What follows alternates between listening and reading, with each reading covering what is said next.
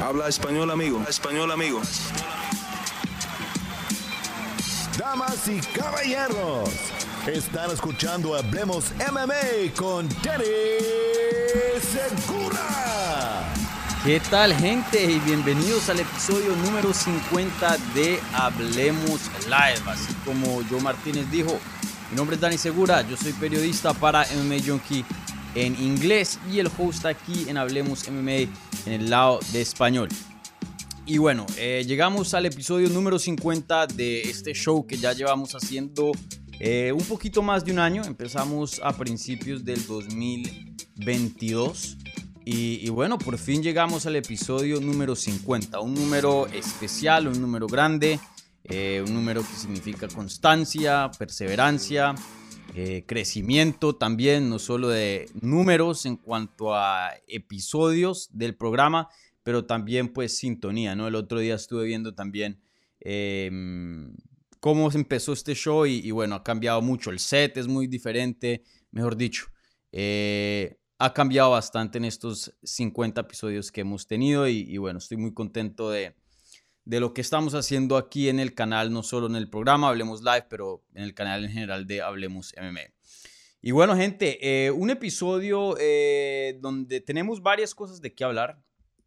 Eh, por ahora lo que tenemos en las preguntas de la pestaña de la comunidad van a ser cosas alrededor del el Fight Night que vimos en Las Vegas el sábado pasado, donde Aaron Blanchfield consiguió una gran victoria sobre Jessica Andrade. Estaremos hablando de, eso y creo que nada más de eso en cuanto a, a esa cartelera, no, no la mejor cartelera que ha tenido UFC. Eh, igualmente vamos a estar hablando de eh, la pelea que se pactó en, el, en las 155 libras entre Benio Dariush y Charles Oliveira para UFC 288 el 6 de mayo, una pelea muy grande obviamente para la categoría. Es el regreso de Charles, la continuación de la campaña, una pelea de título de Dariush, mejor dicho, un combate gigante que nos deja bastante de qué hablar y de qué analizar. Igualmente me, preguntaron acerca de eh, las peleas que hizo Jordi Wild, algo que ni siquiera yo no sabía, me enteré fue anoche con las preguntas que, estaban llegando para el programa. Eh, sí había visto algo en el internet la semana pasada, pero no sabía que era de eso. Em, y, bueno, entonces anoche, ya que vi que había harto en, redes y en Twitter, estuve un poquito desconectado el fin de semana, como saben, estuve en México, también me preguntaron acerca de eso. Eh, había visto cositas, pero no sabía que era eso. Y luego entonces ya la curiosidad me, me mandó a ver el evento y bueno, ahí eh, les tengo un, par de, de, mm, de, ideas, de opiniones acerca de lo que, de lo que sucedió por allá. Y, bueno, ¿qué más? ¿Qué más? Hay preguntas sobre Alexa Grasso también. Eh, mejor dicho, eh, Topuria, hay varias cositas por ahí pendientes. Entonces, bastante de qué hablar, como siempre ustedes saben, estos episodios siempre bien cargados de información, ya que el mundo de las artes marciales mixtas nunca descansa. Entonces, como siempre, gente, denle un like a este video si son tan amables, si son nuevos, bienvenidos, suscríbanse al canal si están escuchando en podcast, dejen un buen review en cualquier plataforma que estén escuchando. Y, bueno, como siempre, empezaremos con las preguntas que se hicieron previo al programa en la pestaña de la comunidad y, la, y ya luego más o menos en la mitad del programa pasaremos a las preguntas que se están haciendo en vivo en el live chat y, bueno, contestaremos esas eh, en la segunda parte de este programa. Les recuerdo, las preguntas que vengan con un apoyo al canal vía el super chat reciben prioridad pero no exclusividad. ¿Vale? Entonces, si quieren apoyar eh, el show, igualmente em, que les conteste la, pregunta sí o sí, recibir prioridad, vayan y, recurran a lo que es el super chat. Em, ¿Qué más? ¿Qué más? ¿Qué más? Bueno, creo que eso es todo. Y les tengo un par de anuncios en cuanto a entrevistas. Se vienen un par de entrevistas al canal. Eh, ya unas grabadas, otras ya planilladas. Entonces, eh, les comentaré acerca de, esas siguientes entrevistas eh, en unos minutos, ¿vale? Bueno, bueno, entonces, ahora sí, empecemos. Ah, por cierto, casi se me olvida. Ya tenemos la pregunta de la transmisión ahí disponible, la encuesta de la transmisión, y es lo siguiente. Blanchfield, o sea, Aaron Blanchfield, el reto más grande para Valentina Shevchenko, sí o no. Ahí está eh, la encuesta, vayan, pongan su voto y al final del programa, y miren, voy a escribir aquí una nota. Eh, al final del programa repasaremos los resultados, ¿vale? La semana pasada, si no estoy mal y este esfero no me funciona, o bolígrafo, como le llamen ustedes, eh, se me olvidó por completo. Pero bueno, esto es un proceso, poco a poco vamos. Y, bueno, espero que en el episodio 100, cuando lleguemos al episodio 100, ya no se me olvide para nada la pregunta de, la transmisión. esa es la meta, el episodio 100 ya que esto sea 100% ya una, una costumbre.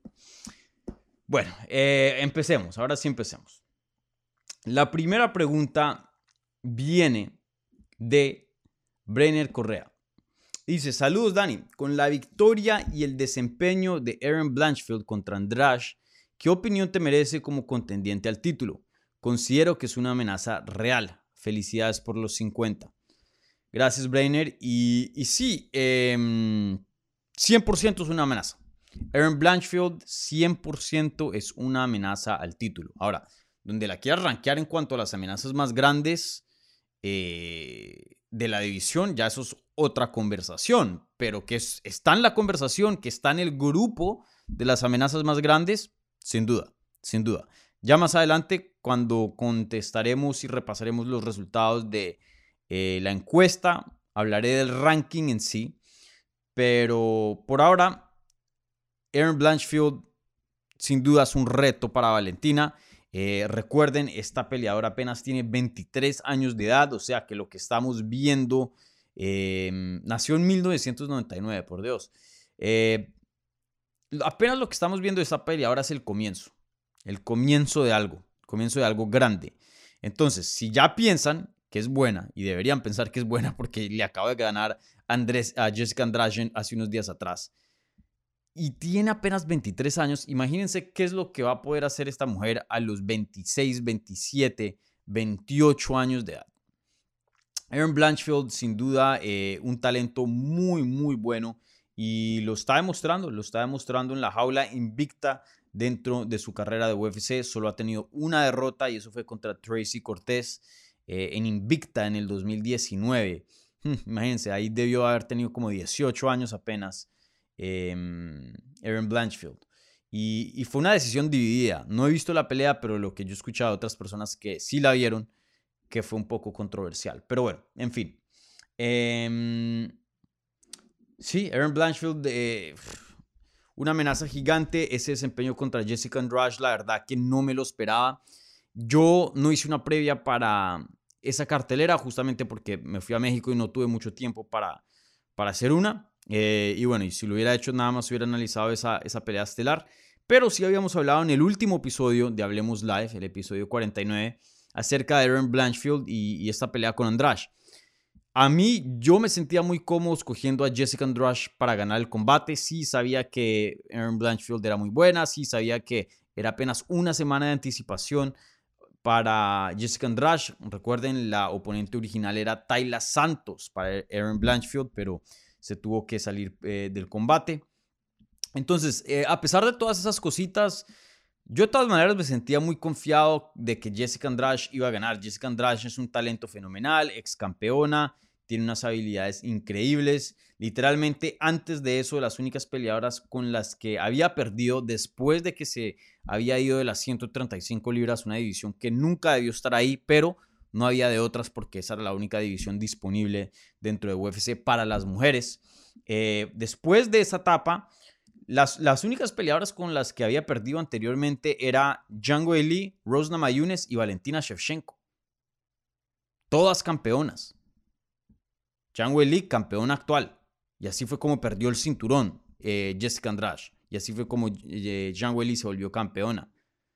Luego Rosna Mayunes, que pues ya sabemos que ha tenido el título varias veces. Y Valentina Shevchenko, que es campeona actual, una de las mejores, de toda la historia. Entonces, el calibre con quien ha perdido, yo simplemente, sí, me gustaba mucho Aaron Blanchfield y pensaba que era muy buena, pero no pensaba que estaba a la par de una Zhang Weili, de una Rosna Mayunes, de una Valentina Shevchenko.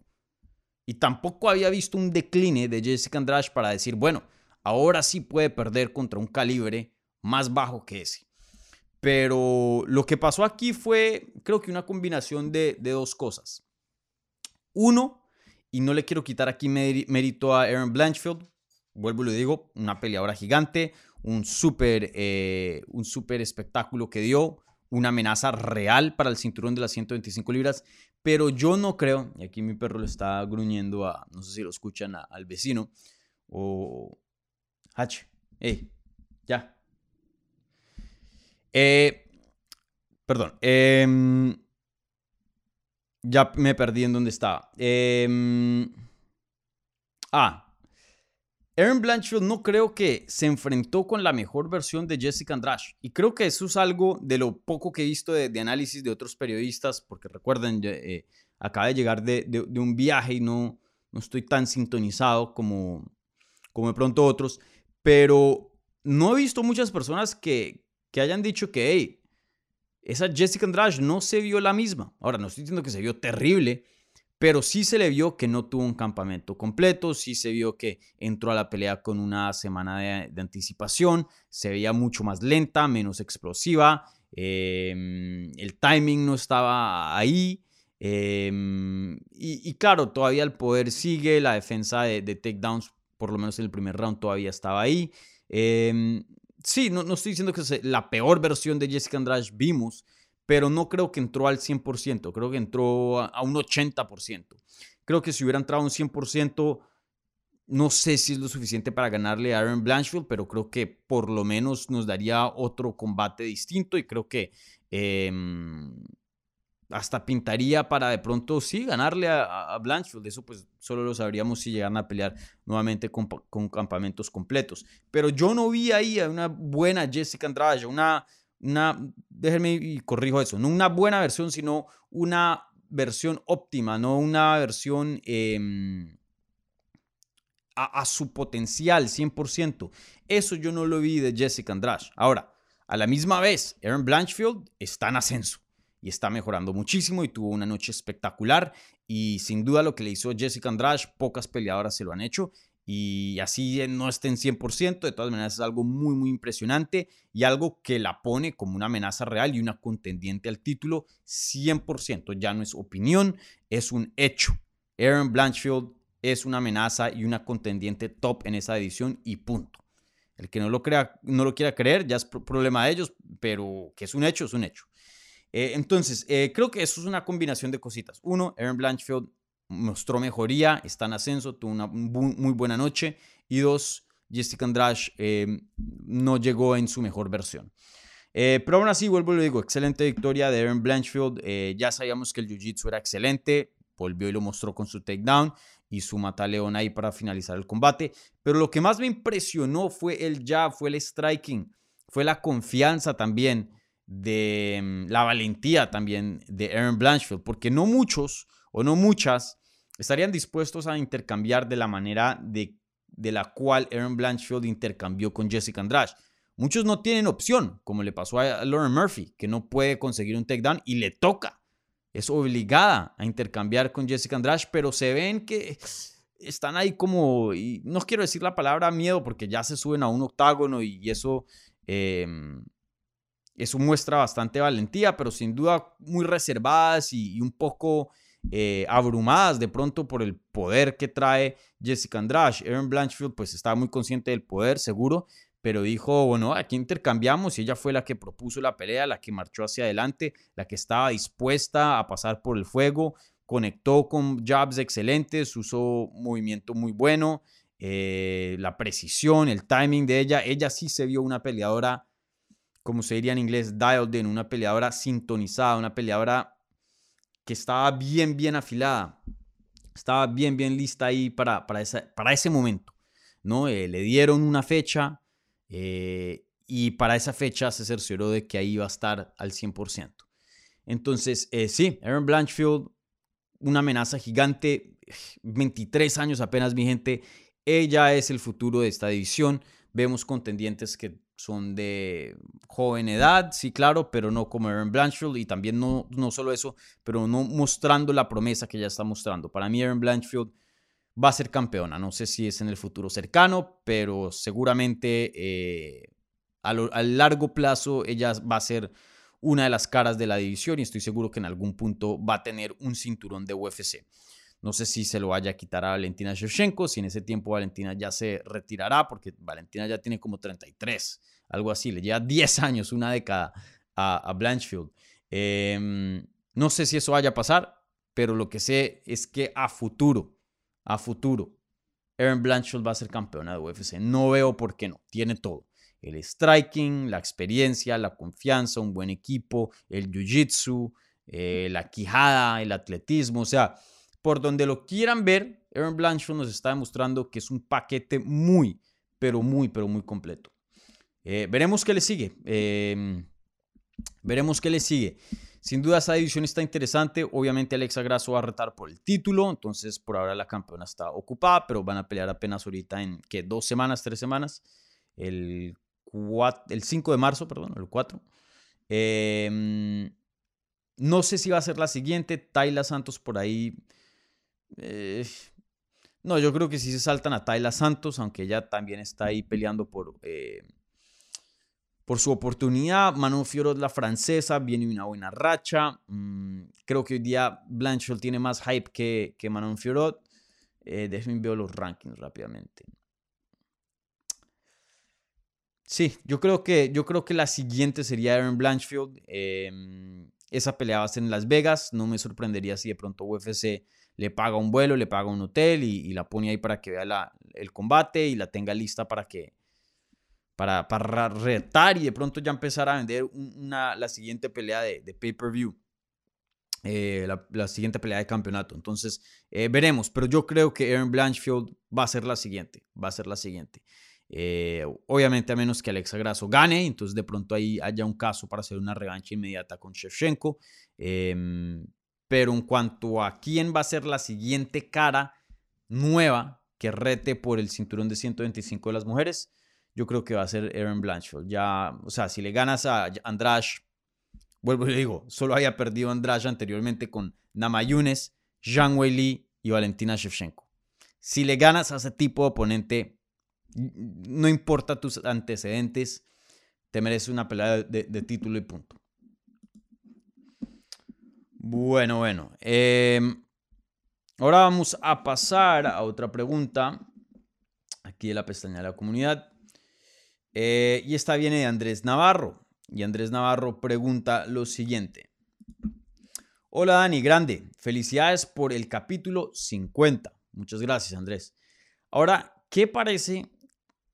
Perdón, ahora, ¿qué parece ser la pelea entre Dariush contra Olivera? Es oficial. Eh, ¿Qué opinas de la pelea? Me da la impresión que habrá una segunda pelea entre Volkanovski y Makachev. Saludos desde Tijuana. Eh, buena pregunta. Eh, para que sepan, esta pelea ya, ya había sido rumorada antes de que ya varios portales legítimos, incluyendo aquí en MMA Junkie, hubiéramos reportado ese combate. Entonces, estoy diciendo, antes de, la pelea que vimos entre Volkanovski y Makachev. Entonces, yo no sé qué tanto le pondría a, significado o, qué tanto yo em, empezaría a especular, a decir, uy, hicieron esta pelea entre Oliveira y Dariush. Eso significa que Makachev y, y Volkanovski van a pelear nuevamente. Mm, no, no le pondría tanto, tanta especulación ahí, porque vuelvo y digo, esa pelea ya se había rumorado por bastante tiempo, antes de UFC 284, que fue donde Volkanovski peleó contra Makachev. Eh, esa pelea ya parecía que ya estaba en, eh, se estaba gestionando y hasta ya habían mandado contratos. Entonces, em, simplemente ya los firmaron y, ya se está acercando eh, el combate a, a, una realidad, por decir. pero sí, sin duda muy interesante porque si vemos a la división, Dariush es el que más se merece una pelea de título. Entonces, si sacas al contendiente que más se merece una pelea de campeonato, si sacas a un ex campeón como lo es Oliveira, ¿a quién le vas a dar la siguiente pelea de título? a menos que Makashev, que ahora tiene eh, Ramadan, eh, decía tomarse un tiempo off bien largo. Em, no sé, no sé quién le den, no sé quién le den. No creo que Dustin Poirier hoy día merite una pelea de título. McGregor ni siquiera ha regresado contra Chandler. Eh, ni siquiera han filmado lo que es el show de The Ultimate Fighter. Em, Justin Gage todavía vamos a tener que esperar hasta marzo hasta que pelee contra Rafael Fisiv. Y ya, con, solo esos nombres que mencioné, ya literalmente anulamos el top 6. Entonces, ¿te, vas a salir al top, del top 6 para, para darle ya una pelea de título a alguien? No sé. Lo que yo pienso que va a pasar es Isa Makashev lo, van a, poner a esperar un tiempito. Esta pelea entre Charles Oliveira y Dariush se dará. Em, bueno, también. Es que recuerden, esta pelea también falta, no es que se va a dar mañana, no es que se va se va a dar la siguiente semana. Tenemos que esperar hasta mayo. Entonces, supongamos que gane cualquiera. En este caso, mm, vámonos con Dariush. Gana Dariush a principios de mayo. Él va a necesitar de todas maneras un tiempo de descanso y luego va a tener que hacer todo un campamento para una pelea de campeonato. Entonces estaremos hablando de septiembre, que pelee nuevamente. No sé, eh, septiembre, octubre. Entonces, me sorprende que Islam Makashev no pelee, o sea, pelea ahora en febrero y que no vuelva a pelear sino hasta septiembre, octubre, no sé. Eh, y es alguien que, ha dicho que, le gustaría mantenerse activo. Entonces, no sé, esa división está muy, muy rara. Para mí UFC no, no, no está haciendo lo correcto aquí en el sentido de... Sí, no, está haciendo lo que más tiene sentido debieron poner a Dariush inmediatamente contra Makashev. O sea, ese es el siguiente. Y que peleen en el verano, no sé, junio, julio. Esa debió ser la pelea. Eh, en cuanto, cuando me preguntas, eh, Andrés, ¿qué pienso de la pelea entre Oliveira y, y, y Dariush? La pelea en cuanto a acción y el combate en sí me fascina. O sea, ¿quién no? Es una pelea entre dos de los mejores de 155, dos jiu-jitseros muy emocionantes, eh, dos peleadores con buen poder, con buen striking. Vas, pinta para hacer una pelea muy, muy buena, muy, pero muy buena y de alto nivel. ¿Y quién no quiere ver eso como fan, no? Pero ya haciendo un, un, un zoom out, ya viendo, em, ya viendo el panorama completo, esta pelea no tiene sentido, no tiene sentido. Darius ya ha hecho más que suficiente para, para merecer un combate de campeonato. Ya el campeón defendió el título, necesita un retador nuevo. Fuera de Darius no es que hayan muchos otros así bien obvios, porque si hubiera cinco o seis que todos tienen sentido, bueno, pues sáltense a Darius, porque bueno, ahí tienen otras opciones, pero no las hay. Vuelvo y le digo, Gage va a pelear contra Fisiv. Oliveira pues ahora va a pelear contra Dariush. Dustin Poirier apenas viene una victoria sobre eh, Michael Chandler. Chandler y, McGregor van a tener que hacer todo un, reality y luego pelear a finales de este año. Entonces ya nos iríamos al top 10 para escoger una pelea. Y muchos de esos están, eh, vienen de derrotas. Gamrod viene una derrota contra el mismo Dariush, que está rankeado número 7. Eh, Sarukian perdió contra no, ganó, le ganó recientemente a alguien que no me acuerdo con quién. Perdió contra Gamrot y luego le ganó a alguien. Em, ¿Quién? Rafael Dos Anjos. O sea, nadie tiene sentido ahora mismo. El único hombre que tiene sentido para pelear por el cinturón de 155 libras es Benio Dariush. Entonces, em, sí, no me gusta esta pelea para nada. En cuanto a acción, me fascina. La voy a ver, obviamente.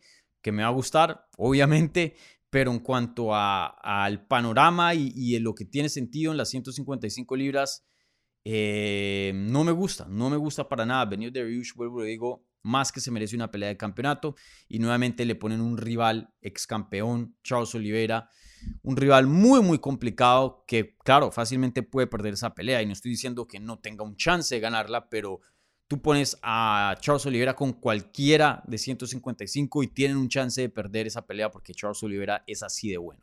Entonces, em, veremos qué pasa, veremos qué pasa, pero sí, eh, no, no me gusta esa pelea para nada.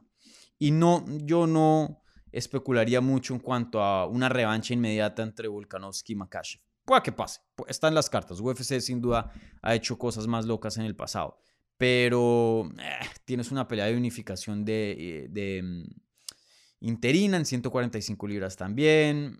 Hay muchos factores, creo que le van a decir a UFC, hey, no hagas esta pelea. También tenemos que tener en cuenta que para nosotros puede que la pelea entre Volkanovski y Makashev se sintió grande, porque fue una pelea grande en cuanto al, combate en sí, una pelea fenomenal, pero en cuanto a, a tiquetes, a venta, a pay-per-view, a buzz, como se diría en inglés, o sea, en cuanto a hype, no es que fue la pelea más grande, no estamos hablando de un McGregor, no estamos hablando de, de un Habib, de un John Jones.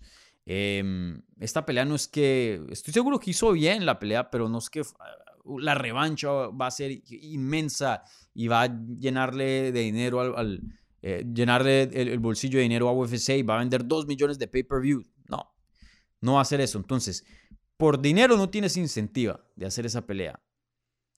Y luego si la haces, vas a quedar con un desastre en ambas divisiones. Entonces, no, yo la verdad no veo que UFC haga esa revancha inmediata. A futuro de pronto, pero inmediata no creo. Entonces, veremos qué pasa. Pero sin duda una situación muy triste. ¿Por qué? Yo me pregunto, ¿por qué? O sea, acabamos de hablar de, de la lógica de, de, por qué no tiene sentido. Entonces, o sea, yo intento darle cabeza y, ver y ver por qué ángulo y bueno, de pronto por aquí, por acá. Pero la verdad no entiendo, no entiendo, no entiendo por qué, por qué se hizo este combate. No, no entiendo cuál es la, la resistencia de darle una pelea de título a Dariush. No he hablado mal de la compañía, peleador emocionante. Sí, no te vende los pay-per-views, no, no, es un McGregor, pero pocos lo son. No entiendo, una situación muy, muy extraña, muy rara.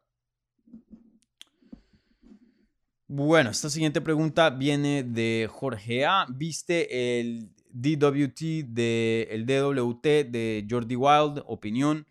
Em, ni siquiera sé qué significa eso. Danger, algo así.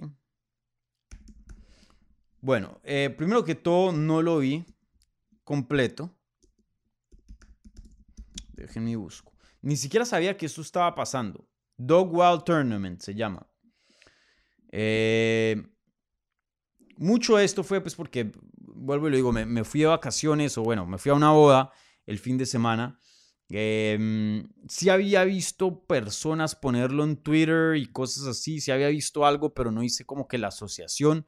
Luego creo que fue el domingo por la mañana, había visto un highlight que alguien puso en Twitter, ni me acuerdo quién fue, de una pelea de dos contra uno, pero pues eso pasa en Rusia cada rato, entonces pensé que era una de esas peleas. Y luego hago el post para las preguntas de la pestaña de la comunidad para este episodio. Y, bueno, vienes con esta pregunta, eh, Jorge A. Entonces yo dije, y sí conozco quién es Jordi Waldi. Entonces yo dije, mierda, Jordi Waldi hizo campeonato, unas, unas peleas, una liga. Entonces me, puse a investigar. Y claro, vi el video ya en YouTube y, claro, sí, obviamente fue algo muy grande, especialmente eh, por allá en España, en Europa. Creo que el video ya tiene, ¿cuánto? como... Tiene como el stream, tiene 4.4 millones de views, que pues eso es bastante. Y bueno, ni hablar de todos los videos que se hicieron anteriormente, como el pesaje y otras cosas así, pues eso le añade más. Pero el evento en sí fue, fue bien visto, o sea, 4 millones es 4 millones de views. Eh, y bueno, entonces luego me puse a verlo y analizarlo. Y y no sé, son, son, como, son como sentimientos mixtos. Em, no quiero aquí sonar amargado y, criticar a gente y, y decirle a, la gente cómo vivir la vida y qué hacer y qué no hacer. Ya cada quien hace lo que le haga feliz y, punto. Em, pero eso no significa que a mí tenga que gustar, ¿no? Em, y, no sé, son sentimientos como, como mezclados, porque uno me gusta pues que alguien como el del nivel o, de la fama de Jordi Wild, que pues esté interesado en los deportes de combate, pues porque eso siempre Eh, bueno, no siempre, pero por lo general ayuda al crecimiento eh, de, los deportes de combate, ¿no? La gente simplemente sabe más, se informa más y muchos dicen, no, esto no es lo mío, lo ven como novedad y ya, punto. Pero hay un porcentaje que dice, hey, yo no conocía esto, esto medio me gustó, vengan y busco más. No sé, luego encuentran UFC, Bellator, lo que sea, y, así es como crecen las cosas, ¿no? Eh, entonces, uno por eso me gusta. Pero luego allá hay otras cosas del evento en sí que, ven. Em, pero bueno, sigamos con lo positivo.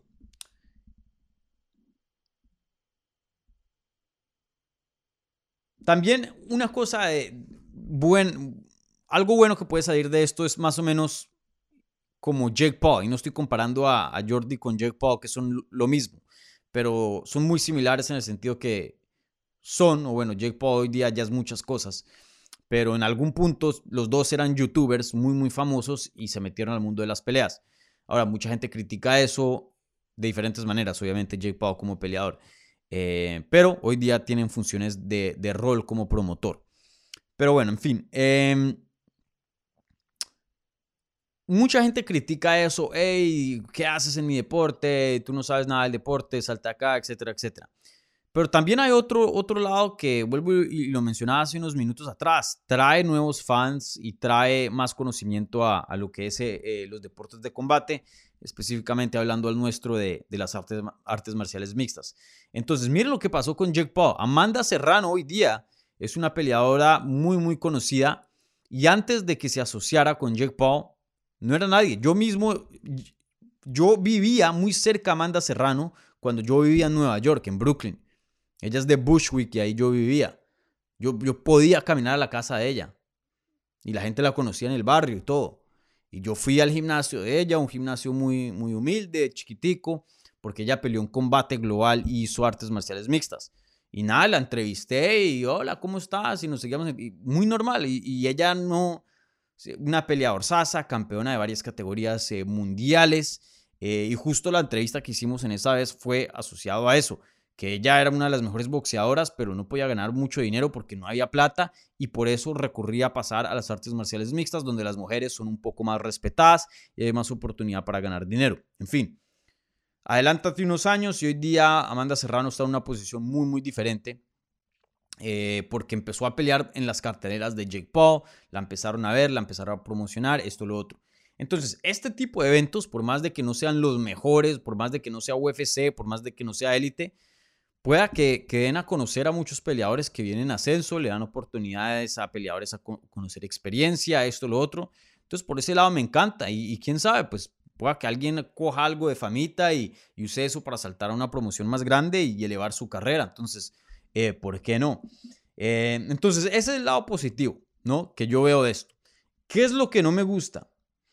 Que ya pasa cierta línea, en mi opinión, que ya esto se vuelve como un circo, un show. Y, es como hasta una burla del deporte. ¿Y qué es lo que es? Uno, eh, detesto esas peleas de 2 contra 1, o 10 contra 10, o 6 contra 6. Miren, la gente que disfruta eso por lo general no, o sea, lo disfruta por la locura, por la novedad, por, el factor shock, pero nadie va a ver una pelea de dos contra uno para ver las mejores artes marciales mixtas, para ver el nivel más alto de pelea. Nadie lo va a hacer, porque eso no es lo que vas a ver, vas a ver lo que vimos, que fue una pelea callejera, loca, eh, caótica, pero en cuanto a técnica y, producto, o sea, qué calidad de producto de artes marciales mixtas estamos viendo acá, muy bajo, les digo, muy bajo. Y claro, mucha gente, o sea, hasta uno lo ve en los comentarios y cómo reaccionan el público y, el, inclusive el mismo Jordi. Y bueno, Jordi, Jordi, es el único que sabe eso, ¿no? Pero se siente, yo viéndolo, y alguien que cubre las artes marciales mixtas y alguien que respeta mucho el deporte, se siente hasta como una burla. Ah, sí, hagamos algo loco, eh, metamos dos contra uno.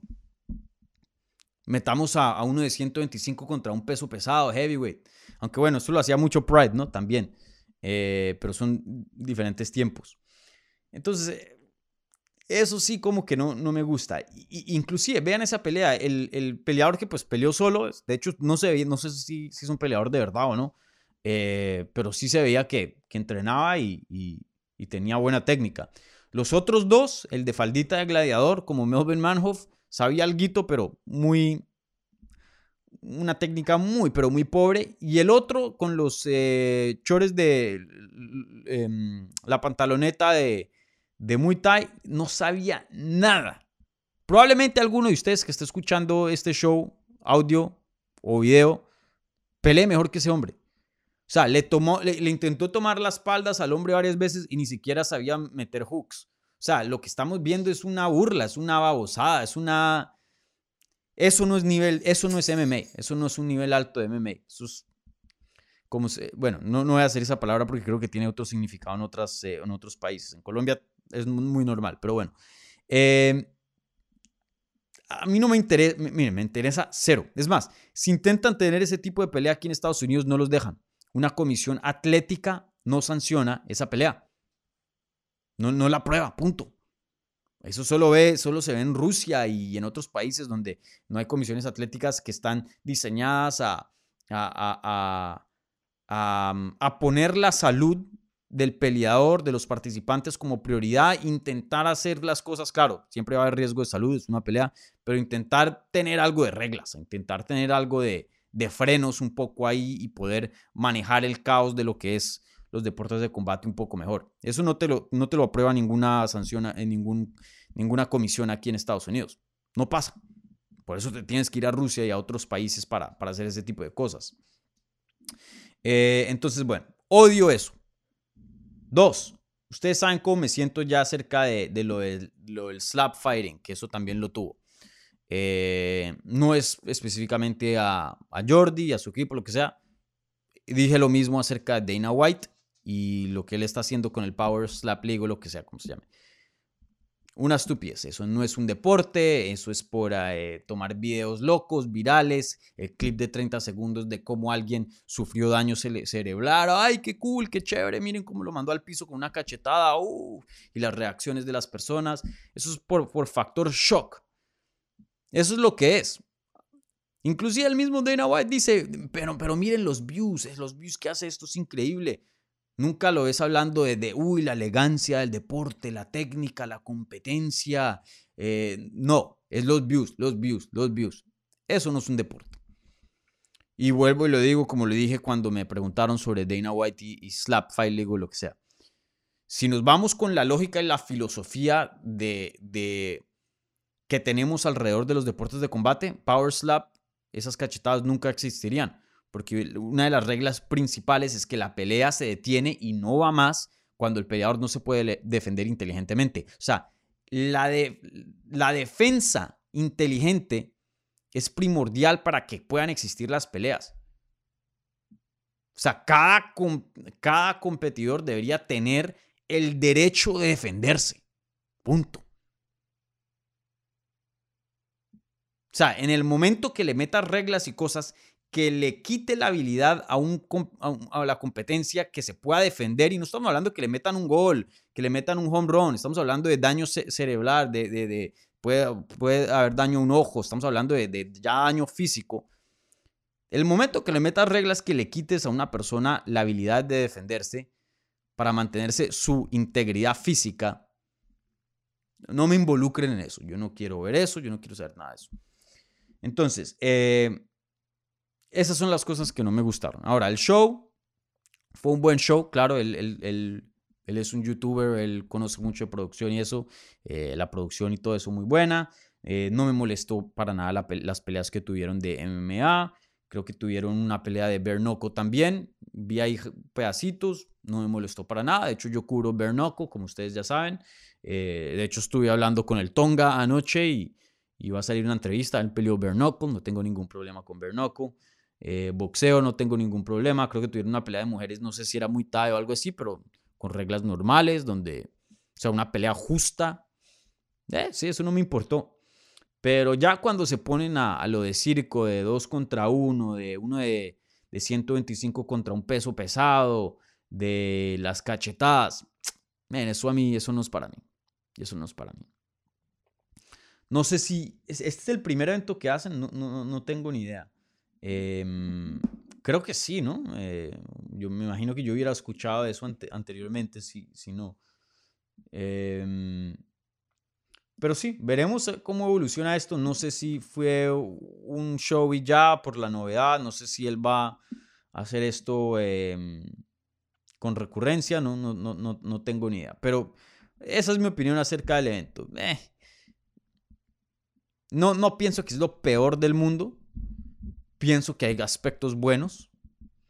Pero no, no es mi producto. Yo no me voy a sentar, no sé cuándo salió esto, si un viernes un sábado hace cuatro días aquí en YouTube.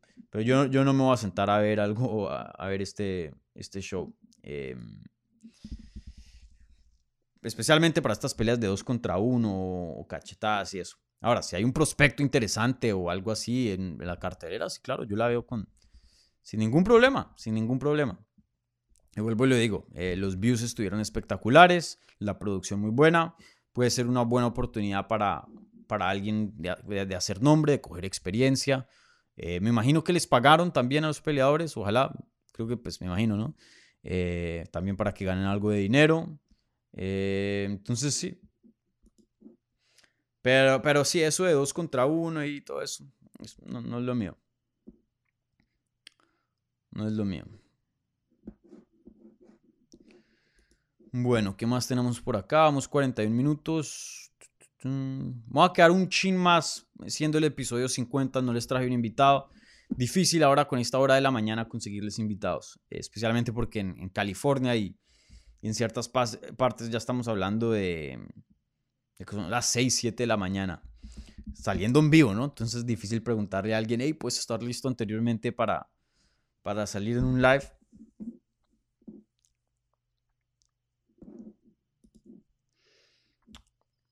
Pero sí.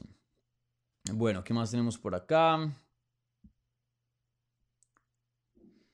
Alan Valencia, ¿qué onda Dani? ¿Cómo te trató México? Bien. Bien y mal, pero también eh, fueron decisiones que yo tomé eh, en el transcurso de ese fin de semana. Eh, bueno, no, primero que todo, la, la oda de, mis amigos Man Italia, muy buena. En México la atención igualmente como Colombia, me imagino que en muchas partes de, de Latinoamérica. A todo taco, como se diría, muy, muy buena, una boda muy linda, eh, muy chévere eh, compartir ese momento de, sus vidas, muy especial. Y, bueno, me quedé unos días de más también para disfrutar a México. Igualmente fui con eh, un par de días de anticipación. y sí, México me encanta. Yo he ido pues al DF, a Guadalajara, pues fui a Cozumel, aunque yo no es parte de México, pero no, no, no lo cuento mucho. Se sintió como si estuviera en Estados Unidos o, cualquier otro resort. Y bueno, hoy estuve, em, en esta ocasión estuve, fui a Cancún y después fui a, a Mérida. Y sí, Mérida súper bacano, eso sí, harto calor por allá, la comida como siempre deliciosa, em, la gente, todo espectacular. Em, y nada, sí, muy, muy, muy bacano. Eh, eso sí, en la boda tomé harto tequila, tomé harto mezcal y al otro día sí, estuve pagando el precio. Mm. El domingo fui a un cenote y eso tenía un guayado terrible. Creo que creo que en México le dicen resaca, ¿no? Hangover, como sería en inglés. Men, estuvo pesado. Eh, pero bueno, ya me recuperé. También conocí algo nuevo. Ya tengo 30 años de edad y no es lo mismo. Eh, entonces eh, ya, ya tengo como que, bajarle las cosas un poquito. Eh, aunque bueno, yo últimamente no, no soy muy juicioso, no, no, ando tomando así mucho, pero sí, ese, ese domingo estuvo duro. Ese domingo estuvo duro, pero se pasó y se disfrutó muchísimo. Muy, muy, muy bueno ese viaje y, y, quiero regresar nuevamente a México y, de hecho a Mérida nuevamente porque eh, hay mucho que conocer, ¿no? Em, fui a Mérida, fui a, Valladolid, eh, y pues claro, uno va, conoce algo, pero uno tiene que quedarse ahí varias semanas, pienso yo, para conocer todo muy bien. Pero sí, un viaje muy lindo, muy bacán. Bueno, eh, con eso cierro eh, preguntas de la pestaña de la comunidad. Ahora paso a las preguntas que se hacen en vivo en el live chat. Les recuerdo, si quieren apoyar a este canal, pueden hacerlo vía el super chat y em, sus preguntas igualmente reciben prioridad. ¿Vale? Como siempre, si están escuchando en, audio, por favor, un buen review. Em, si están viendo en vivo o en repetición, denle un like al video y si son nuevos, suscríbanse.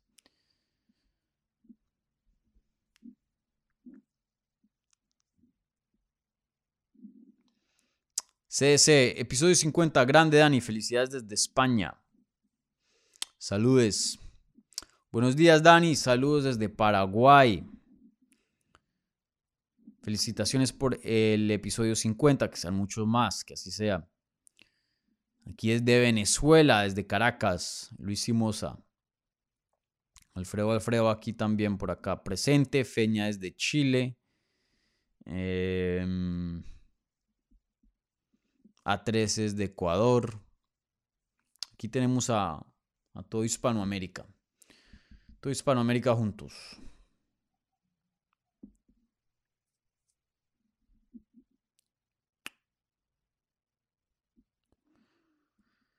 Eh,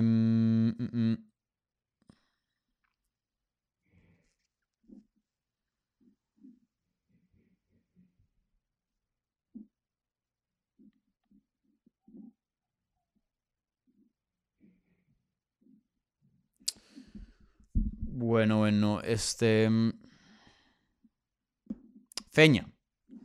Dice, Dani, ¿por qué no se habla tanto de la posibilidad de Alexa Grasso de tomar el cinturón? Em, es que en realidad no es rival para Valentina.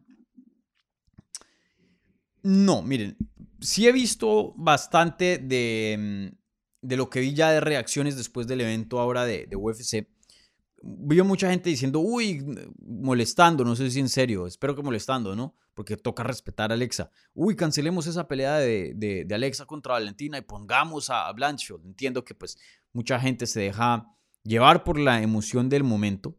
Eh, sin duda Blancho se vio muy bien y sin duda, digo, es un reto para Valentina. Eh, no se puede decir que no.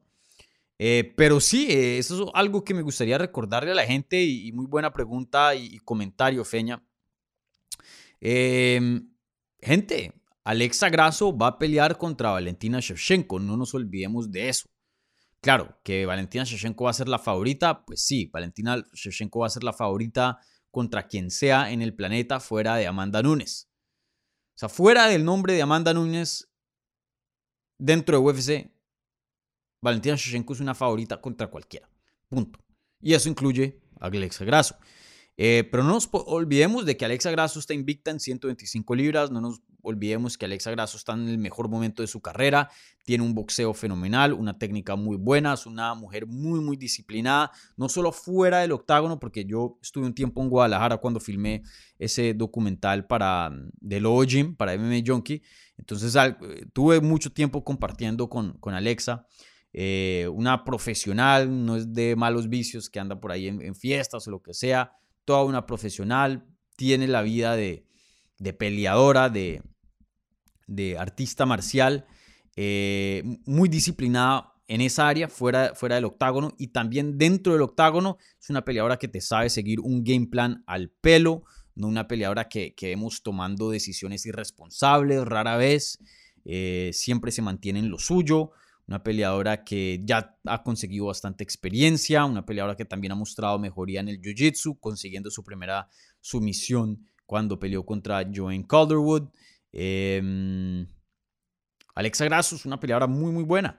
Entonces, no, no la subestimemos. Ahora, que, los, que las apuestas y que los chances van a estar a favor de Shevchenko, sí, claro.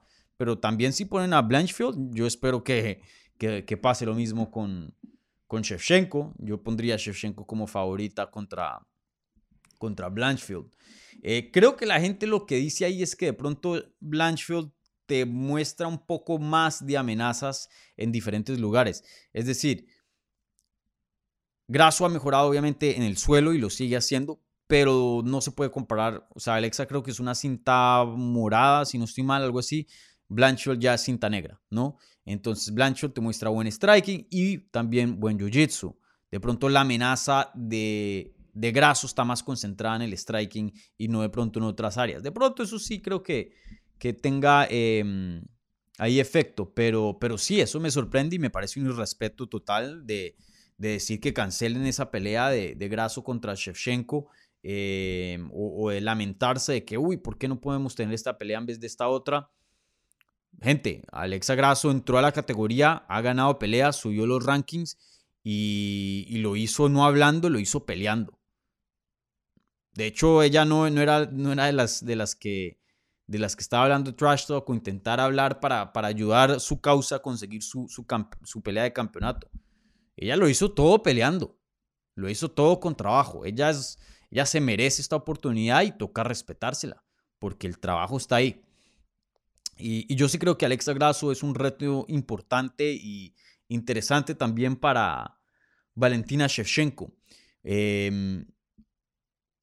Pueda se puede decir de pronto desde que peleó Valentina Shevchenko contra que Joanna Jędrzejczyk hace años, cuando ganó el título por primera vez de 125 libras.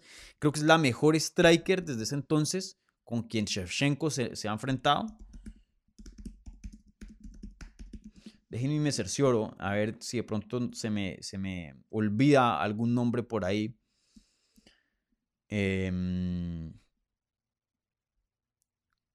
y bueno, eso fue por, por la pelea por el cinturón vacante, porque recuerden, Nico Montaño fue la primera campeona de 125, deja el título vacante, Joanna Jędrzejczyk y Valentina Shevchenko pelean por ese cinturón. En el 2018 gana Valentina Shevchenko. Pero desde ese entonces, desde ese entonces, desde el 2018 o pongámoslo en estos términos para que la gente de pronto entienda un poco más.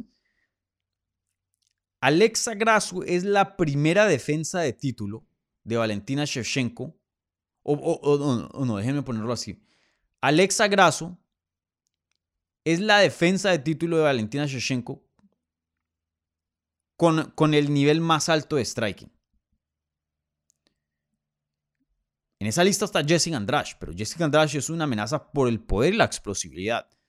Pero si comparamos técnica de Andrade contra Grasso, Grasso es superior, pienso yo, en mi opinión.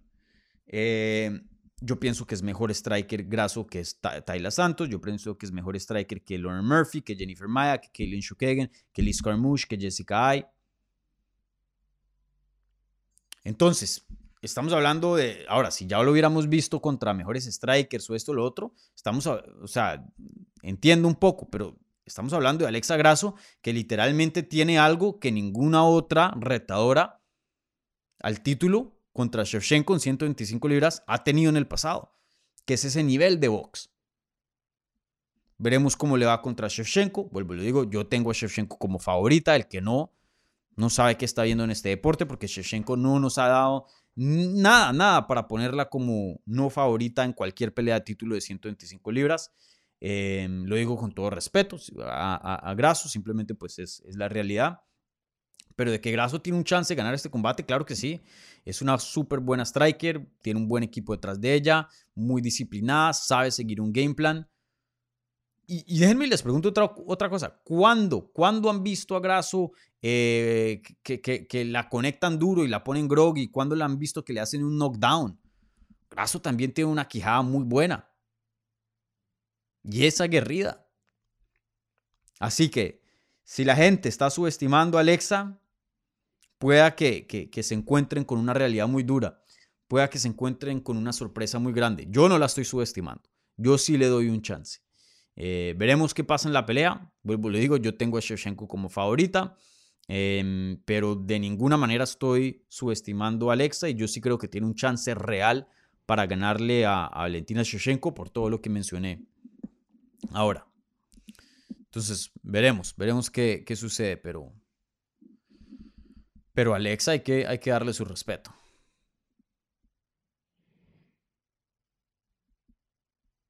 Y recuerden, otra cosa que les quiero mencionar acerca de Shevchenko.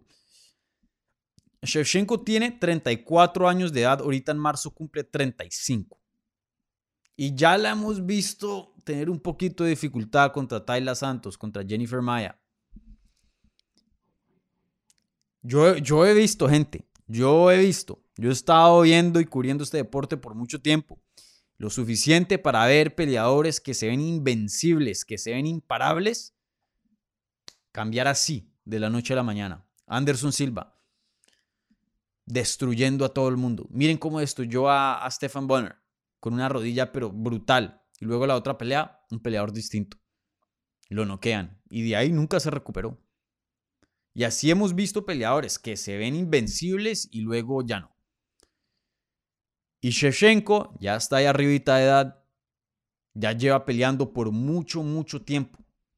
En Muay Thai lleva peleando desde, desde el 2003, ya 20 años. 20 años de campamento, 20 años de pelea. Bastante tiempo. Entonces, uno nunca sabe, uno nunca sabe. Yo, yo, yo no voy a subestimar a Alexa.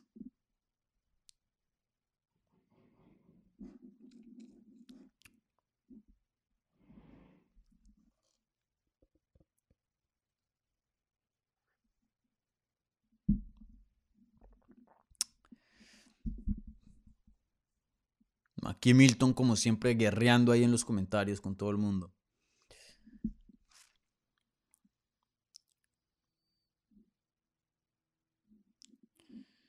CS, Dani, a veces hablas de poder de golpeo que traspasa divisiones.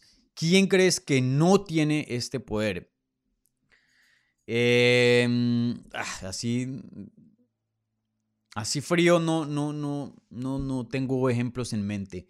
¿Quién ha subido de categoría que tiene poder y que no, le ha, no, no se le ha ido el poder a una categoría de más? Em, ¿Quién? No sé, ahora mismo estoy seguro que por ahí hay nombres que se me están escapando, pero así em, ahora mismo no, no tengo a nadie en mente.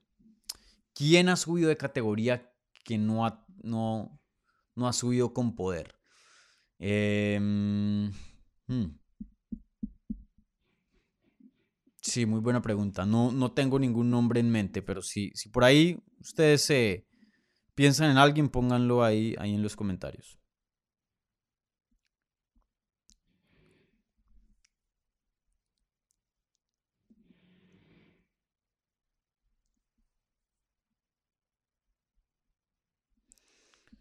Uy, a Milton sí le están dando duro hoy.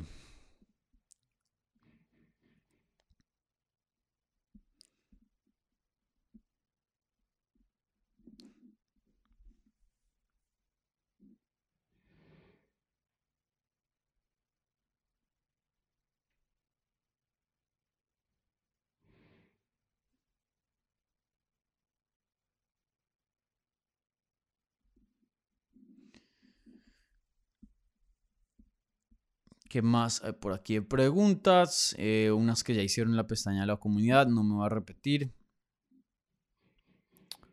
Pablo Casanova, buenas Dani. Saludos Pablo.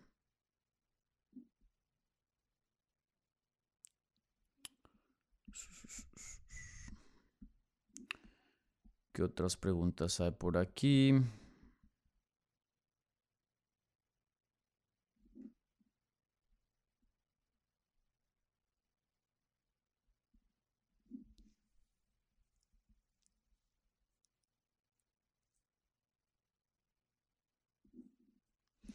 Jesús M. Eh, Dani, le tiene. Eso sí, no entiendo esa pregunta muy bien. Dani, Dariush le tiene que a un gran principal contendiente y Olivera lo es. Creo que querías poner ahí ganar, me imagino.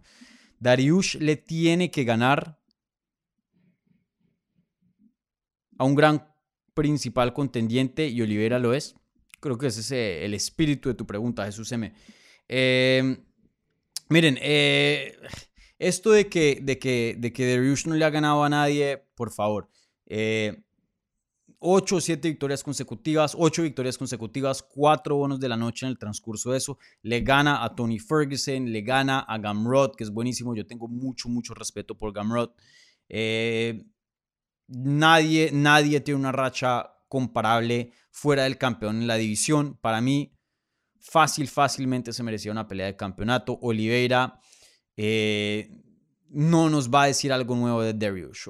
Porque a veces cuando tú pides una pelea con un contendiente de más, o uy, este no le ha ganado a este otro, eh, o, quiero ver una pelea más antes de que pelee contra el campeón, lo que estás diciendo en eso es prácticamente que no has visto lo suficiente de ese retador para que dos cosas. Uno, o merite una pelea de campeonato porque no crees que simplemente eh, se la merece. O dos, no estás seguro si de verdad, si verdaderamente es la amenaza más grande de la división o una de las amenazas más grandes de la división. Esas dos preguntas para mí ya están contestadas. Yo no necesito ver esta pelea con Charles Oliveira para contestar cualquiera de esas dos preguntas. Que se lo merece, men, ocho peleas consecutivas ganadas en 155, la una de las divisiones más complicadas históricamente hablando, pelea de campeonato, te lo mereces. Y en cuanto a si es una amenaza o no, vean la pelea con Gamrot, un luchador pero fenomenal. ¿Y qué pasó ahí? Darius lo neutralizó completamente. La pelea con Makashev, de hecho, es muy, muy interesante, especialmente ahora después de ver la de Volkanovski. Yo pienso que Darius tiene un chance muy, muy grande, muy sólido para ganarle a Makashev. Yo sí creo. Entonces, yo con esas, esas dos preguntas, yo ya las tengo claritas. Para mí, Darius se merece una pelea de título y si es una amenaza real en esa división. Y eso es lo suficiente para meritar y que le den una pelea de campeonato. Pero ¿qué pasa? Ya tenemos la respuesta a esas dos preguntas y aún así seguimos dando contendientes. O sea, es decir, ¿qué es lo que queremos descubrir más de Darius? O, o, o sea, pregúntense, ¿cuál es el propósito de la pelea con Oliveira. ¿Cuál lo es? Porque yo no lo veo. Yo no lo veo. Para mí no, no, tiene sentido. Ahora, si el campeón estuviera con una pelea pactada o supongamos que esta pelea de Volkanovski se va a dar, que se dio ahorita, se, se va a dar en el verano o algo así.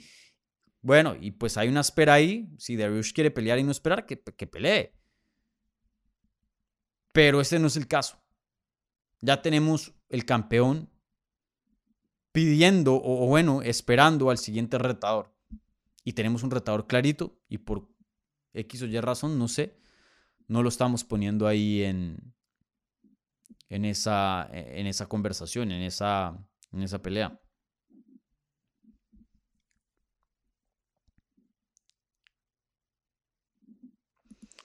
Javier Muñoz, Dani, ¿crees que Volca pueda vencer a Islam en una revancha? Claro que sí. Claro que sí, Javier. Em, claro que sí. Pues lo vimos, ¿no? Lo vimos en UFC 284. De hecho, muchas personas, en los ojos de muchas personas, Volkanovski ganó ese combate. Yo todavía pienso que Makashev lo ganó. Me sentí muy cómodo juzgando esa pelea, pero que fue competitivo y que si pelean 10 veces, algunos de esos resultados se van a favor de Volkanovski, claro que sí. Fue así de reñida fue la pelea. Así de reñida fue la pelea. Eh, a mí sí me gustaría ver personalmente una revancha. Eh, y yo le daría un, mejor chance de, de, lo que le di entrando a la primera pelea a Volkanovski. Ahora, una revancha no inmediata. Una revancha sí, inmediata no.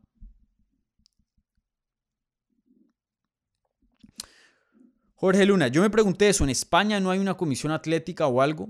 No tengo ni idea. Yo de España sí no sé. Yo lo que sí sé es cuando UFC sale de Estados Unidos, muchas veces tiene que traer eh, sus propios oficiales en cuanto a, a comisión. O sea, ellos se regulan ellos mismos. Tienen que tener sus propios médicos. O sea, cerciorarse de lo que, del trabajo que haría una comisión en Estados Unidos ellos se tienen que, encargar de ese trabajo, de tener una ambulancia lista, de tener doctores ahí atrás, de tener una camilla, ¿no? De, tomarse todas las precauciones que una comisión se debería tomar, de que todo el mundo esté en peso, etcétera, etcétera, etcétera. Eh, ahora, con el tiempo han habido países que evolucionan. Brasil tiene su propia comisión y ahora cuando UFC va, a Brasil, y ya lo ha tenido por un tiempo, ahí está la comisión de Brasil presente. Eh, eh, creo que es lo mismo para, para eh, el Reino Unido. Eh, Pero sí, para muchos otros lugares no. No sé si España sea uno de esos donde UFC le, tocaría asumir esa responsabilidad de regularse ellos mismos y actuar como su propia comisión. Em, no estoy seguro, pero sí es una excelente pregunta porque em, no cualquiera, o sea, tú no, no cualquiera puede poner peleas, puede hacer un show de peleas. Eso hay cuestiones, bueno, dependiendo del país, obviamente. Em, hay cuestiones legales, ¿no? O por lo menos en Estados Unidos. No sé en España cómo funcione.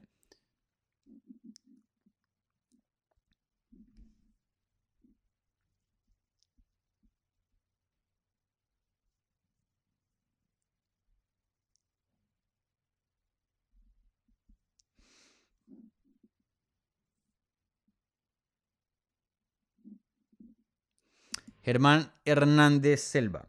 Dani, ¿no crees que el eh, Dog. ¿Cómo era? Dogfight. ¿No quieres el, el, eh, DWT, el, el Dog Wild Tournament, es bueno para que eh, venga la UFC en España? A España, perdón. sí, pueda que sí. O sea, em, creo que este show obviamente tenía su público, pero no era así como que súper, súper grande. Si llegan a, a vender una una arena o un venue que sea pues medio grandecito, no sé, 10 mil personas o algo así, eh, pues UFC ve eso y dice, si ellos pueden, nosotros también, ¿no? Pienso yo. Entonces, o sea, vuelvo y le digo, no, no, no quiero sonar aquí amargado ni, ni, ni aguafiestas, ni, ni criticón, ni etcétera. Hay cosas buenas de esto. Eh, pueda que muchas personas, primera vez que hayan visto algo de deportes de combate, hayan visto la pelea de MMA y digan, uy, esto me interesó y, busquen, ¿no? Conocimiento y, se vuelvan fans, claro. Em, pero también hay, hay, una línea donde toca, toca una línea muy, muy finita que toca balancear, que toca caminar, de, de, de, si es, de, qué estamos haciendo para que esto no sea un, un, circo, qué estamos haciendo para darle su respeto y dignidad que se merece este deporte, o lo, estamos tratando solo como... Yo no sé las intenciones de, Jordi, él eres el único que sabe eso y no lo voy a juzgar por eso. Pero esa es la pregunta, si se está haciendo en buena fe, si si se está haciendo em, por querer tener, no sé, peleas, ¿no? De calidad o tener un producto bueno, o se está haciendo simplemente de burla, de show, de circo, por views, por clics, no sé. Entonces, que sea bueno para que la UFC venga a España, sí o no, una pregunta muy difícil de, contestar. Creo que un evento solo, aislado como este, no creo que haya mucha diferencia. Ahora, si piensa hacer recurrirmente eh, estos eventos cada eh, X meses y, ya volverse un promotor, sí, pueda que sí, pueda que sea bueno, quién sabe. Pueda que sea bueno o pueda que sea malo. No les, ni quiero decir esto. No quiero echar sal, pero también pasa que no sé cómo sea la comisión allá o cómo se estén regulando. Imagínense que, pase una pelea y, alguien termine, em, termine muy mal y luego por negligencia no haya los recursos médicos o etcétera para atender el peleador y termine en una muerte o algo bien grave. Eso pueda que cambie muchas reglas pueda que hasta llegue a que el país sancione las artes marciales mixtas o, el público mismo, eso termine en periódicos y luego el público mismo no, no quiera saber nada de eso y más bien arruine el mercado para que UFC u otra promoción grande vaya. No sé, o sea, es que hay muchos, eh, muchos factores en, en todo eso. Pero espero que sí se estén tomando todas las precauciones necesarias porque Pelear no, no, es un chiste, no es un juego, ¿no? Eso se dice mucho en inglés. Tú juegas básquetbol, tú juegas fútbol, soccer, lo que sea, béisbol, pero tú no juegas pelear. Ay, voy a jugar una pelea. No, tú peleas, que eso es muy distinto. Eso es muy distinto.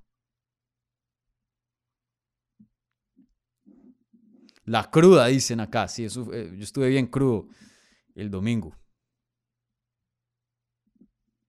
A 13, jaja, Dani, un casual del trago. Casual no soy, papá. Un experto más bien.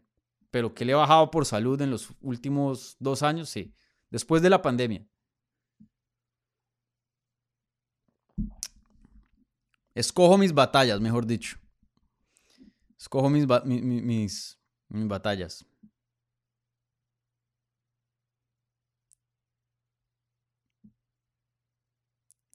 En Ecuador a la reseca, al guayabo, a la cruda, le dicen chuchaquí, aparentemente, dice a 13. Interesante. Pero sí, el punto es que mm, tomé de más y, el domingo pagué por eso. Pagué, pagué el precio. Me sacó la, la factura ahí el mezcal y el tequila. Y no sé qué más tomé.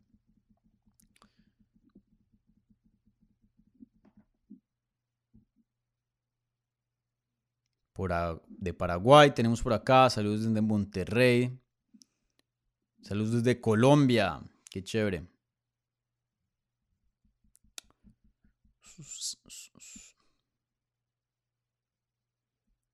Excelente.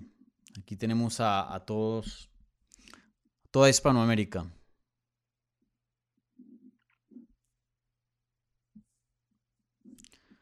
Jesús M. Eh, Dani, Rosenstruck contra Almeida, un gran tiro, sí, una, buena pelea. Rosenstruck está bajándose de, nivel de, oponentes, ya que pues él estaba peleando contra eh, Alistair Overeem, Junior Dos Santos y nombres grandes. Almeida, un prospecto muy interesante, le están dando un nombre grande. Eh, esta es una pelea muy importante, muy importante. Rosenstruck, alguien que yo he entrevistado mucho, mucho, mucho, me cae súper bien. Eh, una muy buena persona. Entró con mucha promesa a UFC, se vio muy bien noqueando a Andrei Arlovsky, consiguiendo finalizaciones espectaculares y muy rápidas. Y luego algo pasó en el transcurso que ya estamos viendo un peleador a veces un poco indeciso, em, no sé.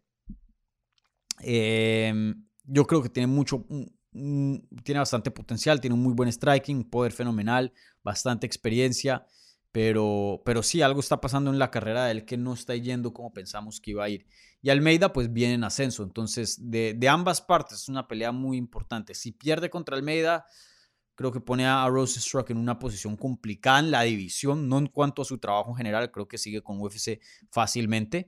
Em, pero sí le, le, arruinaría un poco los chances de un día ser campeón si es que eh, él quiere ser eso.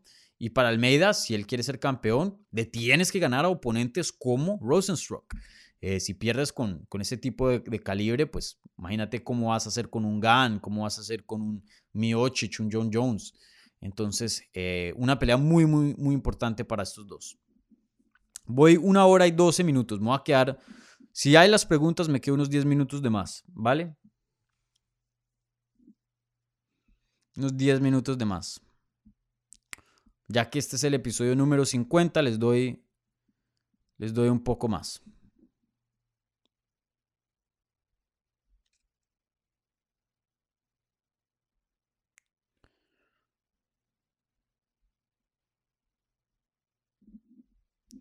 Aníbal eh, Quirino, en Abu Dhabi tampoco hay comisión, exactamente. Cuando UFC va a Abu Dhabi, ellos mismos tienen que ser su, propia comisión y, regularse ellos mismos. Lo que mencionaba.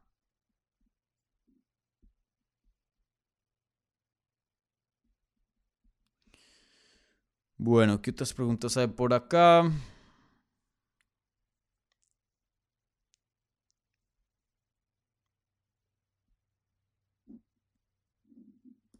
Max, tío, hola Dani. ¿Cómo es la pelea entre Santi y Holland? Una pelea espectacular. Espectacular. Me encanta esa pelea entre Santiago Poncinibio y Kevin Holland. Que eso es para la cartelera de. De esta de UFC 2, 287. Em, ¿no? Es la, de, la que se va a hacer aquí en Miami. Em, el 8 de abril. Esta pelea me gusta. Ponzi se vio excelente contra Alex Morón, un peleador de calidad. Eh, lo noqueó de una manera brutal. Una pelea que él, se, eh, necesitaba ese tipo de resultados. Eh, venía de dos derrotas consecutivas, dos decisiones divididas, complicadas. una ganó pelea de la noche. varias personas. Yo la de Jeff New sí Jeff New ganar. La de Pereira creo que esa sí estuvo bien cerrada y yo vi a Ponce ganar. No me acuerdo muy bien cómo fue el puntaje que yo, yo tenía y creo que yo sí vi a Ponzi ganar esa la de Pereira, no me acuerdo muy bien. Pero sin duda dos, dos peleas muy muy cerradas que pudieron haber ido a, a cualquier lado. Entonces eh, ese knockout que, que, consiguió Santi sobre Alex Morono muy muy necesitado y, y, se notó, ¿no? Cuando, cuando lo obtiene, como grita, o sea, fue como un alivio, como un... Sí, eh, un, un, una buena finalización para Santi. Y bueno, lo ponen hoy día contra Kevin Holland, un peleador que eh, puso un desempeño fenomenal contra Steven Wonderboy Thompson, a pesar de haber perdido. De todas maneras, nos dio un combate muy emocionante. Y, me, encanta esta pelea porque esta pelea es pinta para ser pelea de la noche. Claro, hay muy buenos combates en esta cartelera. El mismo evento estelar, la revancha entre Azaña contra Pereira. Esa pelea pues pinta para ser muy buena. La primera fue excelente. Eh, pero esta sin duda es un candidato para pelea de la noche. Me gusta bastante. Poncinibio es un peleador súper emocionante, buen volumen, buen jab, buen striking, aguerrido. Eh, no le da miedo meterse en guerras. Un peleador argentino propio. Eh, Kevin Holland le gusta hablar de más, pero de una buena manera. Bueno, hay gente que no le gusta. A mí no, no me molesta. Hace las peleas emocionantes. le gusta tomar riesgos para hacer la pelea emocionante. Eh, otra persona que no le tiene miedo a, guerras, o sea, estos dos, estos dos se van a encontrar en el centro del octágono y van a pelear. Yo creo que Ponzi, Poncinibio tiene, tiene mejor técnica, en mi opinión. Eh, Kevin Holland tiene mejor poder, es eh, más, más, más hábil en cuanto a, Sí, es un poco un... a decir que es un mejor atleta, porque Santi, Santi es, es un atleta de, alto rendimiento, tiene un cardio fenomenal, te pelea todo el tiempo que quieras. Eh, pero Holland es un poco más... Tiene un poco más de explosividad, pienso yo, más alcance, es más largo, eh, tiene más poder, pienso yo. Pero Poncinillo tiene la precisión, tiene la técnica, tiene la experiencia. Eh, eso sí, pienso yo. Va a ser un combate muy, muy bueno. Muy, muy bueno. Em, veremos cómo salen las apuestas. Ni sé cómo están ahora mismo. Pero, pero sí, una pelea muy buena. Veremos eh, cómo le va a Santiago. Y si Santiago gana, men, ya dos victorias consecutivas. Kevin Holland es un buen nombre. Pueda que eso le abra las puertas a, a un nombre aún más grande. Eh, entonces, quién sabe, una pelea también muy importante para, para Santiago. Muy importante. Va a ser buena esa pelea, va a ser buena. A mí, a mí me hubiera gustado ver la de Robbie Lawler, que se canceló a último minuto, si no se acuerdan. Para mí esa pelea yo ya la, la he estado queriendo ver por mucho tiempo y desafortunadamente no, no se dio. Y de lo que yo escuché es que Robbie Lawler se lesionó gravemente y de pronto no, no lo veremos por un buen de tiempo. Eso es lo que yo he escuchado. Entonces pueda que esta pelea ni, ni se dé. Ya Robbie Lawler está ah, pasadito de edad, entonces pueda que, no sé, pero para mí me hubiera, me hubiera encantado ver esa pelea. Lástima que, que no se dio. Bueno, gente, eh, con eso voy a cerrar transmisión. Les di unos 20 minutos de más. Eh, un par de anuncios antes de, de cerrar por acá. Em, bueno, se vienen un par de entrevistas. Em, como dije, ya hablé con Gastón Reino acerca de su debut, de su knockout técnico en su debut con Knuckle, boxeo a puño limpio. Esa entrevista creo que la publicaré. Yo creo que la publicaré mañana. Mañana, sí. Eh, también estoy supuesto a hablar con el español, eh, Dani Varés. Em, hoy mismo. Estábamos supuestos a hablar ayer, pero no, no se dio. Hoy vamos a hablar y bueno, él tiene una pelea muy importante ahora en unos días. Entonces, eh, pues hablaremos de su carrera, mi primera vez hablando con él, igualmente de esta pelea y también de, sus prospectos a, llegar a UFC, ya que se ve muy cerca a, llegar a esa plataforma. Y, bueno, entonces eh, ahí estaré charlando con él. Em, Daniel Marcos también, el peruano, hablé con él, ya la entrevista está grabada, esa también la voy a publicar en estos días. Y, bueno, por ahí hay un par de personas más que, que estoy hablando para, para entrevistas.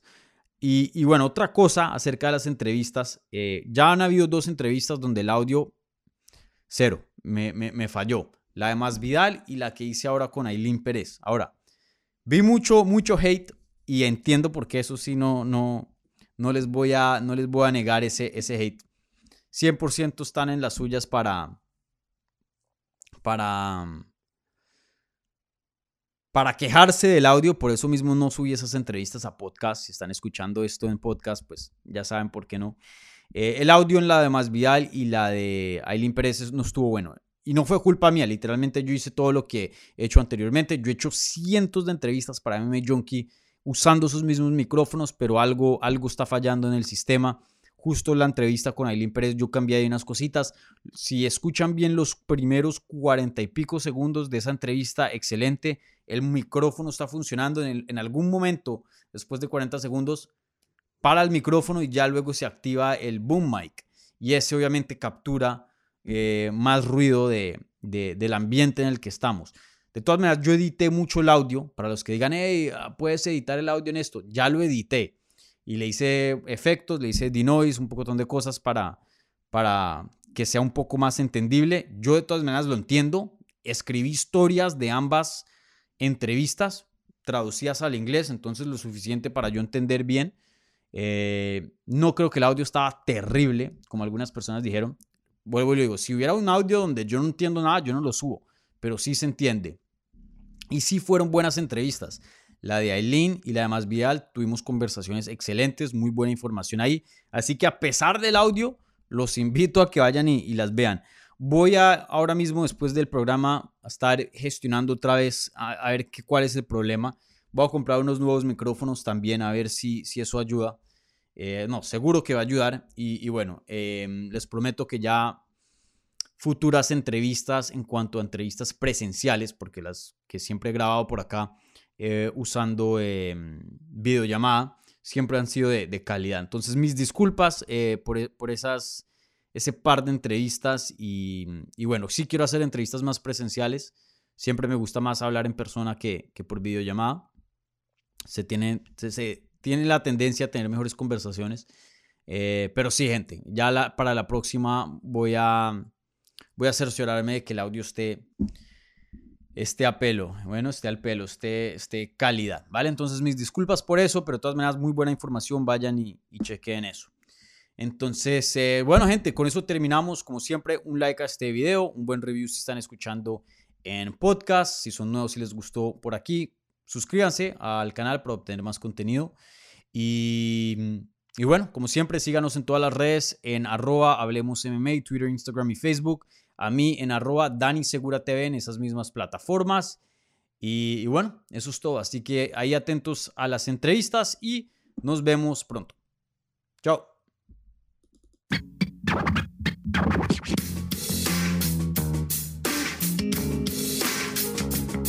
Gracias por escuchar Hablemos MMA. Si les gustó el show, los invitamos a que se suscriban en su plataforma favorita de podcast para recibir episodios semanales. También déjanos tu review o cualquier comentario. Pueden seguir Hablemos MMA en Twitter, Instagram y Facebook en arroba Hablemos MMA. Y me pueden seguir a mí en arroba Dani Segura TV. Hablamos la próxima semana.